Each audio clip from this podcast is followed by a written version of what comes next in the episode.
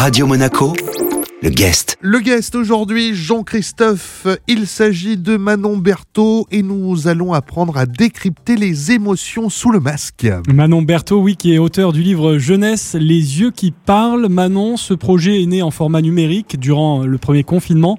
Vous souhaitez à présent l'éditer et vous lancez pour cela une campagne participative, on va y revenir. Mais pour commencer, Les yeux qui parlent, c'est un livre jeunesse et un outil euh, pédagogique bien en phase avec l'actualité. Exactement, c'est ça. C'est-à-dire que lors du premier confinement, euh, très tôt, les jeunes enfants étaient confrontés au port du masque puisque les professionnels petite enfance euh, étaient dans, dans l'obligation de porter un masque lorsqu'ils les accueillaient.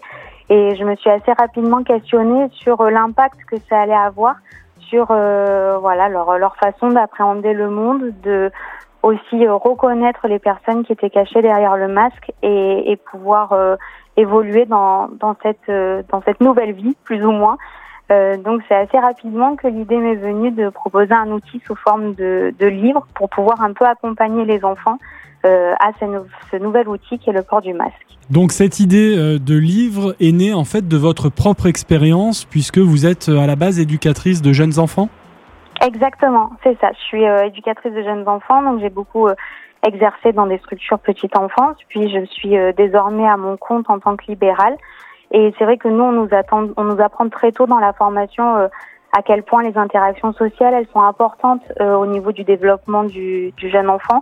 Voilà, les enfants, ils apprennent les codes sociaux, ils apprennent à parler, ils apprennent à, à, à, interagir avec l'autre en les observant, en observant le visage, en observant les mimiques, en observant les lèvres bouger. Et, du coup, avec ce port du masque, voilà, je me suis dit qu'on pouvait pas faire autrement euh, que de le porter, mais que par contre, il était presque de mon devoir de citoyenne de réfléchir à un outil pour pouvoir accompagner les enfants euh, à ça.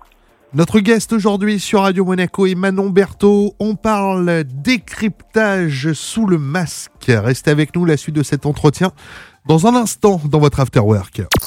Radio Monaco le guest. La suite du guest, comme prévu, Jean-Christophe avec notre invité Manon Berthaud. Auteur du livre jeunesse Les yeux qui parlent, Manon, euh, livre, on le disait, hein, pour euh, aider euh, les plus jeunes notamment à, à, décrypter les émotions qui se cachent derrière cet outil qui est devenu un outil du quotidien, derrière le masque. Alors on a évidemment une grande partie du visage caché, notamment la bouche et donc le sourire qui a disparu, en tout cas qu'on ne voit plus comme ça à première vue. Quelles Des sont fois les... c'est mieux Jean-Christophe pour toi. Merci, c'est gentil.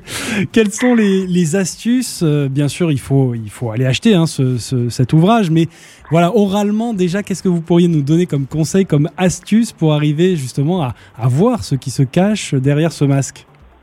Bah, L'idée, c'était justement de non plus focaliser sur tout ce que le masque cache, mais tout ce qu'il permet encore d'observer.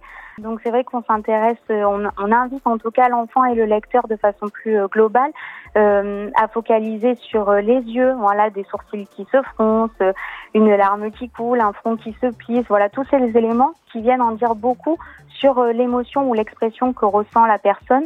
Le but, c'était aussi, on, on s'est aperçu que les enfants, face à un visage masqué, ils avaient l'impression d'avoir affaire presque à quelqu'un d'un petit peu euh, déshumanisé. Voilà, on a du mal aussi à rentrer euh, en relation avec quelqu'un qui porte un masque. Euh, c'est vraiment aussi un, un, frein à cette relation. Vous en êtes où justement du lancement de votre campagne participative?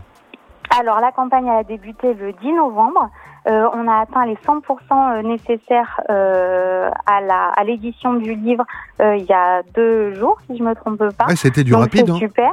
C'était du rapide. On est extrêmement contente parce qu'on avait on était déjà sur une campagne assez courte euh, parce qu'on voulait absolument que le livre puisse être aussi livré euh, sous sous le sapin de Noël.